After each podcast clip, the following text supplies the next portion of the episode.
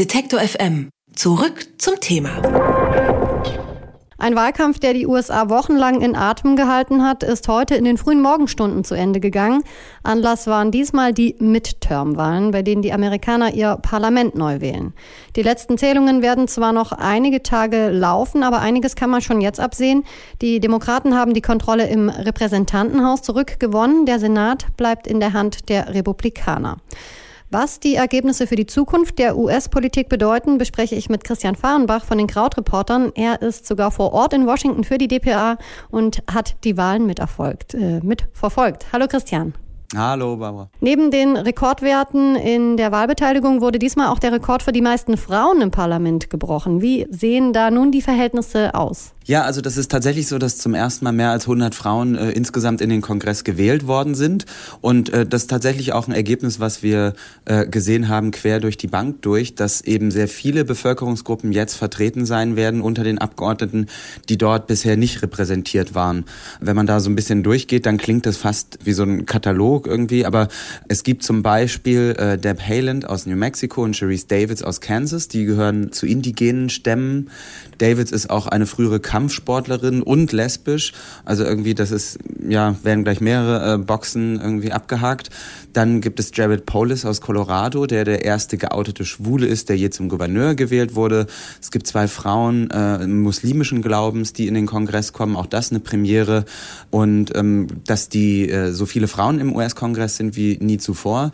Dafür haben auch die Republikaner gesorgt. Zum Beispiel äh, in Tennessee hat eine äh, Republikanerin gewonnen, Marsha Blackburn, und damit äh, schickt auch dieser Bundesstaat zum ersten Mal eine Frau in den Senat. Du hast jetzt schon sehr viele davon aufgezählt, muslimische Frauen, People of Color. Ähm, ist das eine Überraschung?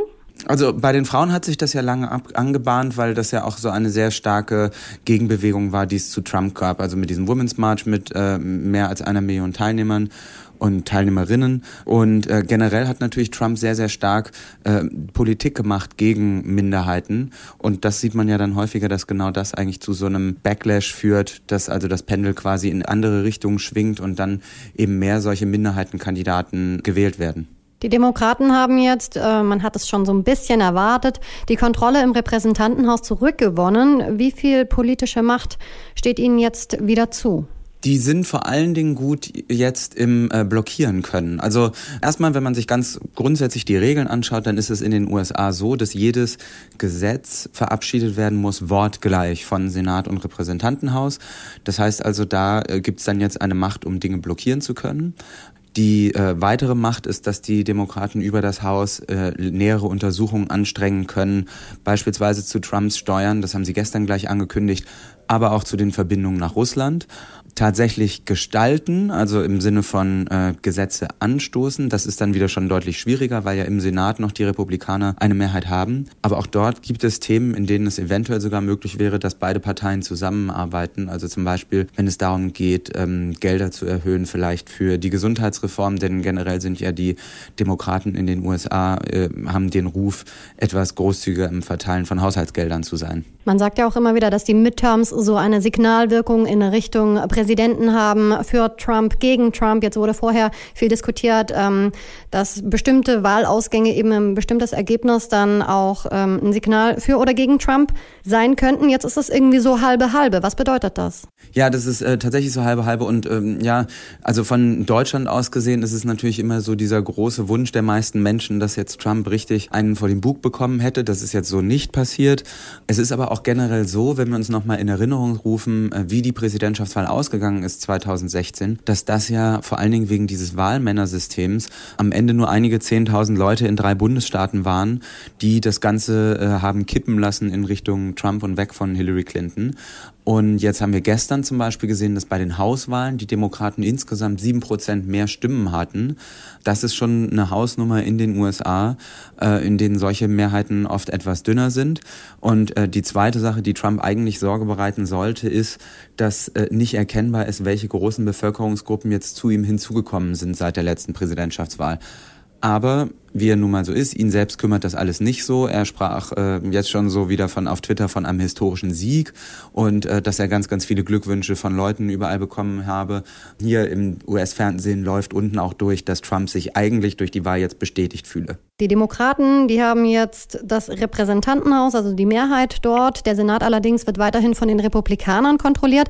Was bedeutet so eine Spaltung dann am Ende auch für die Gesetzgebung? Die bedeutet bei den Gesetzen vor allem, dass äh, die Verhandlungen über solche Gesetze noch äh, langwieriger werden. Also alle Gesetze müssen in den USA wortgleich verabschiedet werden. Ähm, das heißt also, da müssen sich beide Häuser einigen. Und es gibt natürlich viele Themen, bei denen beide Parteien sehr, sehr weit auseinander liegen. Jetzt ist es aber historisch häufiger schon so gewesen, dass die beiden Kammern des Kongresses aufgeteilt sind.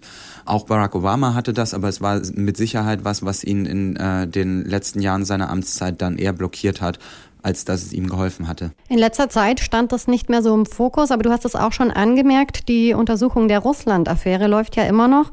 Also die russische Einflussnahme auf die US-Wahlen 2016. Da wurden bisher viele Schritte von den Republikanern geblockt. Wie wird jetzt eine Mehrheit der Demokraten das ändern? Die Frage ist daher immer noch, was letztlich dieses Sonderermittlerteam rund um Robert Mueller rausfinden wird und was da letztlich äh, erzählt werden wird. Also die sind ja bisher noch recht geheim gewesen. Ist jetzt unklar, was da als äh, ja, große Enthüllung noch rauskommen könnte. Aber man kann sagen, so diese Fantasie, die man immer hat, na, das kommt dann zum Amtsenthebungsverfahren, das ist dann schon sehr, sehr schwierig. Denn für eine tatsächliche Amtsenthebung bräuchte es im Senat eine äh, Zweidrittelmehrheit. Und äh, das heißt also, so oder so müssten da auch Republikaner mit allen Demokraten mitstimmen. Das wäre vielleicht dann möglich gewesen, wenn Trump politisch jetzt äh, sehr viel stärker geschwächt worden wäre. Aber das sieht man jetzt nicht und deshalb haben die Senatoren eigentlich weniger Gründe im Moment, sich von Trump auch abzuwenden. Bei den Zwischenwahlen in den USA haben die Demokraten sich die Kontrolle im Repräsentantenhaus und damit auch ein Stück weit die politische Macht zurückgeholt. Neben Rekordwerten in der Wahlbeteiligung wurden diesmal auch der Rekord für die meisten Frauen im Parlament gebrochen. Die Ergebnisse der Wahl und ihre Bedeutung hat Christian Fahrenbach aus Washington für uns eingeordnet. Vielen Dank, Christian. Ich sage auch danke. Bis bald. Alle Beiträge, Reportagen und Interviews können Sie jederzeit nachhören im Netz auf detektor.fm.